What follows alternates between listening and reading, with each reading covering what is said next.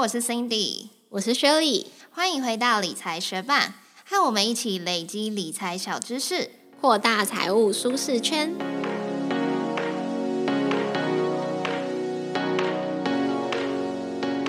节目开始之前，我们想要来念念学伴在 Mixer Box 上面的留言。有一位学伴叫做嘉荣，他在我们第八十三集未上市股票诈骗的那个集数下面留言给我们。他说前几天才接到电话，问我要不要买未上市股票，说是新贵要股权分散，现在买十张送一张，如此机会不能错过。还好听到你们在讲，我才知道原来我遇到诈骗了，谢谢你们。非常感谢这位学伴愿意留言告诉我们他的经验跟他的想法。只要看到这种留言，我们就觉得说，哇，做这个主题真的是太值得了。第二位同样在 Mixer Box 留言的学伴，他叫做中野帅。他说：“Good，感谢分享。当初刚开户就接到要我购买未上市股票，还寄了公司简介给我。不过不是正妹，是一位阿姨打给我的，哈哈哈。感谢这位呃学伴中野帅特地到 Mixer Box 跟我们分享这个有趣的经验。那如果还没有听过这第八十三集的学伴，也欢迎你赶快去收听节目，准备开始喽。”过去我们在讲购买股票却不小心违约交割的时候，就有提过违约交割会导致信用记录不良、信用分数下降，提升未来贷款的难度。那这里说的信用分数，其实就是指连征信用分数。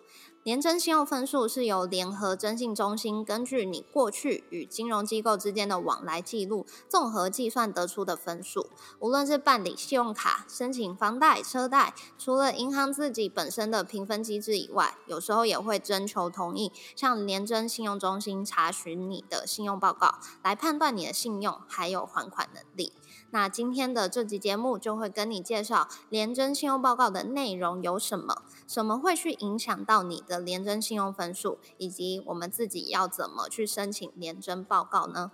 如果对于这集的内容有兴趣的话，就继续听下去吧。联征信用报告是什么呢？这份报告的正式名称叫做当事人综合信用报告，常常也会被称作联征信用报告。是记录过去你与金融机构之间信用往来的资料。这些信用往来资料是由财团法人金融联合征信中心记录与收集，提供当事人或是征信中心认可的金融机构来查询。那联征中心是什么呢？联征中心是台湾唯一横跨不同金融机构的信用报告机构。从民国六十四年成立以来，每个人与金融机构之间的缴款、负债这些信用资料都会更新到联征中心的资料库。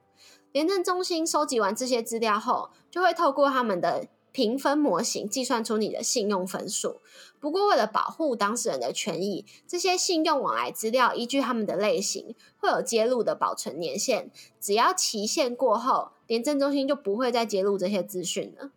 那在这份廉政信用报告中，大约会分成六大主题：有借款资讯、信用卡资讯、跳信资讯、查询记录，以及其他包含像是。债务转账、清偿资讯等，以及最后有外加查询才会有的信用评分。接下来，我们就将一一说明每一个主题的内容。先从第一大项的借款资讯开始了解好了。在借款资讯中，会列出当事人的借款明细、借款的余额、有没有共同债务、重债务，以及有没有逾期催收或是呆账的记录。要是你有房贷、车贷、信贷。现金卡借款或者是保单借款，你的贷款的金融机构借款的金额、借款的余额有没有逾期缴款的金额，以及这笔借贷用途，甚至是你近一年的延迟缴款记录，只要在揭露年限中，都会显示在借款资讯里面。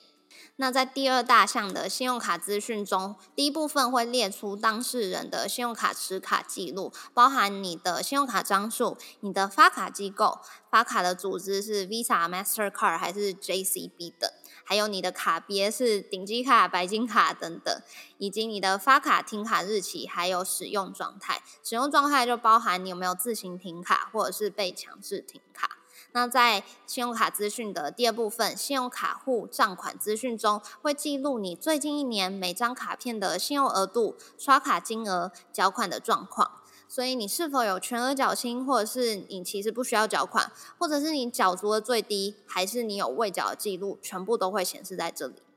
那在我们的部落格文章中，我们都有提供每一项资讯的范例图档。那这个图档都是来自联征中心的一个信用报告范例。那在信用卡持卡记录中，这个范例有写到一个 R 商业银行的 Master 白金卡，它的停卡日期是七月三十号。那它的使用状态就是被强制停用，可是它已经欠款缴清，清偿的日期是九月十八号。那在信用卡账款资讯中也有提到，同一张卡片，它的缴款状况是全额未缴，延迟六个月以上，属于呆账的状态。可是最后债权结案是协议清偿，那清偿的日期是九月十八号。廉征信用报告的第三大项就是票性资讯，会记录近期发生个人大额退票资讯。退票就是代表说，假设你有开支票，然后有人要拿这张支票去兑现的时候，金融机构发现你的支票存款账户余额不足，所以他就把你的票退票了，然后你的票就跳票了。对，所以如果有满新台币五十万以上的退票记录，就会被放在这个票性资讯里面，包含退票的总金额、张数、退票已清偿的张数及金额。如果你有担任公司行号或者是其他团体的负责人，那么这些企业满新台币五十万的大额退票资讯也会记录在你的个人信用报告中哦。廉征信用报告的第四大项就是查询资讯，在查询资讯中会记录当。会在查询资讯中会记录一年内当事人的信用报告被查询的记录，包含金融机构、电子支付、电子票证这些机构查询，也会记录当事人自行查询信用报告的记录。那什么时候这些金融机构会去查你的信用报告呢？就是当你在办理信用卡贷款，或者是银行账户等等。的时候，银行会经过你的同意去查询信用报告。那在查询的理由上面就会写上新业务查询，或者是新存款开，或者是新存款开户之类的。另外，原本就有往来的银行，他们在做账户管理的时候，也会去查询信用报告。那查询的理由就会写上原业务往来，或者是原存款户。那当事人自己的查询就会被记录在当事人查询信用报告记录的表格上。那在这份信用报告的第五项其他当中，会去揭露一些附加讯息的资讯，会去揭露像是有没有债务转账、债务清偿资讯等等的讯息。那在这个范例的图档当中，就写到，呃，像是其中一项写出协商机制的协议条件已于四月十号清偿结案。那另外一项有写到，资产公资产管理公司函告当事人的信用卡账款已由亲属代为偿还。那再来就讲到大家最广为人知的信用评分，也就是如果你有外，也就是如果你有外加查询，就会出现的信用评分分数。这个分数介于两百到八百之间，分数越高就代表你的信用越好。那这个分数是透过廉政中心的评分模型来预测你未来一年的还款能力。在这个模型中，会采用上面说到的四大项资讯，包含你的借款资讯、你的信用卡资讯、票信资讯以及查询资讯。这些内容去计算出你的信用评分，可是在这个评分模型中，并没有采纳你的个人基本资料，像是你的存款、资产、年龄、教育程度、你的职业、服务年资、你的年薪、性别或者是财产所得等等。中场休息，广告一下。不晓得大家还记不记得之前我和 Cindy 有去搓羊毛毡，我们搓了两只天竺鼠，还在现实动态让大家猜说哪一只是 Cindy 搓的，哪一只是我们搓的。那也有很多学伴表示对于搓羊毛毡非常有兴趣。那最近我们会在 Instagram 举办抽奖，因为我们的羊毛毡老师他提供我们爱心盆栽的羊毛毡材料包，只要你到我们的抽奖贴文下面留言，然后追踪我们以及我们的羊毛毡老。老师与停了没的 Instagram 账号就有机会免费得到这个材料包哦！抽奖时间只到七月二十四号，大家记得把握时间哦！另外，防疫期间大家都很需要口罩保护自己的健康吧？跟大家推荐我们老师雨婷了没的口罩收纳袋，分别有两款，一款是小怪兽，一款是猫咪，都采双面设计，而且还防水哦。只要到八月三十一号之前，在 Pinkoi 上面购买这个口罩收纳袋，输入我们的优惠码 MoneyMate 就可以享九折优惠哦。有兴趣的学伴，快去 Instagram 追踪雨婷了没账号，以及参加抽奖吧。那评分的结果大致分为三类，第一类是暂时无法评分，也就是没有分数。暂时无法评分可能有几个原因，第一个有可能是你的信用记录不足，也就是你是所谓的信用小白的时候，你的资料不够采纳，那就不会有信用分数。有可能是你的信用卡持卡记录未满三个月，或者是你近一年的信用卡应缴金额皆未大于零，那这些资料不足的时候，它的模型就没有办法去算出一个信用分数。有可能是受监护宣告者，那你不适合去取得信用，也会暂时无法评分；或者是你的信用资料有争议，在廉政中心的资料库中有注记你的信用资料记录目前是争议中或是诉讼中的话，那你也会信用评分结果是暂时无法评分。当然，除了上面列出的这三个原因之外，还有别的因素，详细的话可以去看廉政中心的规范。可是，如果当你的评分结果是暂时无法评分的，时候，报告书上面也会揭露这个原因。那除了暂时无法评分，也就是无分数以外，有可能你也被给了最低分的两百分，也就是固定评分。当你的信用评分为两百分时，就代表你的信用评分过低，属于过去有信用不良的记录，但是仍有金融机构愿意跟你往来，那就会给予两百分的固定评分。过去如果有逾期催收、呆账、强制停卡的记录的话，都有可能被给予这个固定评分。那如果你的信用评分并非暂时无法评分，也就是没分数，或者你也不是得到最低分的两百固定评分的话，那你就会得到一个实际的评分分数，这个分数会介于两百到八百之间。那同时报告书上面也会给予你的分数百分比的区间。你可能会好奇，哪些状况会影响到你的廉征信用分数呢？因为廉政中心为了维持中立性，并没有公开他们评分的标准。不过，评分主要会针对缴款行为、负债类以及其他类这三类的信用资料作为评分的依据。其中，缴款行为、负债形态跟负债程度多寡，会对于信用评分的影响比较大。但是，不同属性的客群，各项资料的评分比重也会不太一样。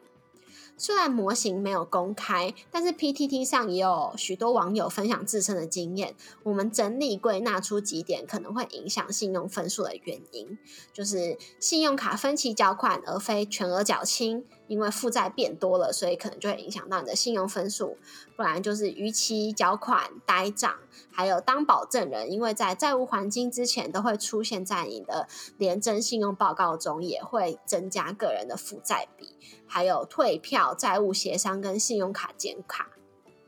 在信用卡减卡这段其实是非绝对的，因为在 PT 上面。PTT 上面有网友分享，他可能过去信用评分都一直维持在某个分数，可是当他一减卡之后，信用评分就降低了。但是同时也有其他网友分享说，他们虽然有信用卡减卡，可是分数并没有改变。那最后大家就统整出一个结论，就是这件事非绝对。可是当你没有其他项目、没有其他的信用资料可以参考的时候，你的持卡长度也会纳入这个。评比之中，嗯，所以普遍来说，六百分以上对于申请银行贷款会是一个判断的分水岭，但这并不是绝对，因为银行也会有自己的资料以及评断标准。那我最近就是也因为好奇，所以我就透过手机 App 去申请了这个信用报告，然后我就发现说我的信用评分是八百分，可是它最后不是会有一个百分比的比重吗？他就告诉我有八十趴到一百趴的人，他的评分是跟是低于我的分数的，那其实也就表示可能有二十趴的人都跟我一样拿到了八百分的信用评分。那我们前面有讲到廉征信用报告，其中一个部分是查询记录嘛，所以你可能会想说，如果我的廉征信用报告被金融机构查询了很多次，会不会影响到信用评分？那就要看金融机构查询的目的。如果是为了存款开户、申请信用卡以及旧客户信用复审的时候，查询的记录并不会纳入评分。不过，当金融机构是因为贷款而查询信用报告的话，查询次数就会纳入评分。这类型的查询次数越多，金融机构也会判断为当事人是急迫的需要资金，对于信用状况是属于不利的因素。因为有可能你是正在比较多家的贷款，或者是你虽然有从原先有往来银行取得一些资金，可是并不足够，所以你还需要向别家银行继续贷款。嗯，不过为了避免当事人短期内在多家金融机构之间比价。可能比较哪一间的贷款条件更好，所以导致信用评分降低。廉政中心也会将三十天内的新业务查询视为同一笔需求，也只会计算为一次查询。那如果像我一样自己去查询廉征信用报告，查询了很多次，会去影响信用评分吗？答案是不会，因为当事人自己申请信用报告书是不会去影响信用评分的。可是你的查询记录还是会留底在报告书上面。那金融机构可以任意的查询我的信用报告吗？答案是不行，因为金融机构在查询信用报告之前，会需要取得当事人同意才能调阅，否则当事人可以向金管会提出诉讼。那如果你跟 Cindy 一样很好奇自己的信用分数，要怎么申请这个廉征信用报告呢？申请方式有四种，第一就是去廉政中心网页查询，第二就是利用 TWID 手机 App 申请。第三就是到廉政中心书面给予申请资料，最后就是去邮局代收申请资料，或者是邮寄申请资料到廉政中心。那不论你选择上面哪一种方式，你总共会有每年一次的免费申请廉政信用报告的额度。是四种加起来一次哦，不是每一种都可以申请一次哦。那如果你使用完这个额度之后，就会依据不同的申请方式收取八十到两百元不等的费用。那其中我们觉得最方便的是使用 TWID 手机 App 申请，但是这个需要有指定银行的证券户，像是元富、日盛、永丰金、玉山统一以及其他蛮多的。银行证券户，如果想确认的话，可以到我们的部落格文字稿去看。总之，如果你有这个指定银行的证券户的话，就推荐你直接使用 TWID 的手机 App 来申请这个报告。那不然就是，如果你有自然人凭证跟读卡机的话，也可以直接上廉政中心的网站线上申请。不过，如果你需要纸本记录或者是英文版本的话，就要选择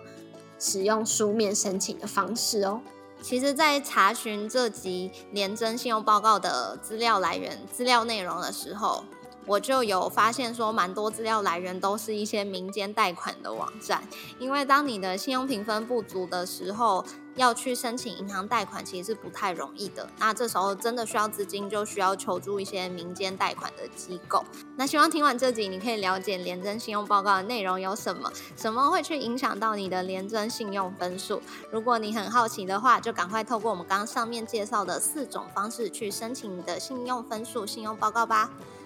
谢谢你在忙碌的生活中愿意播出时间来和我们一起学习。如果你愿意支持我们继续把理财学班做得更好，邀请你在 Apple Podcast 帮我们打新留言，让这个节目被更多人听见。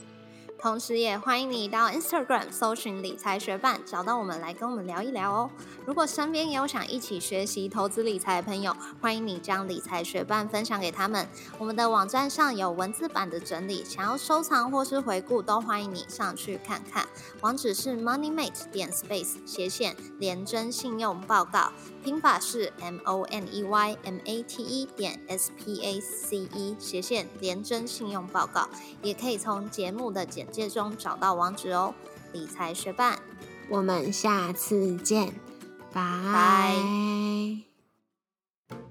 知道学伴当中有没有跟我一样，就是很热爱肉桂卷的人？如果一直有在发了我们的闲聊的学伴，应该会知道，说我过去有去上一堂肉桂卷的课程。可是那里面的同学，就是根本大家都是那种烹饪啊，或者是烘焙的高手，不像我是完全的菜鸟。所以在课堂课堂之中，我就一直呈现黑人问号的一个状态，然后都需要同学来辅助我。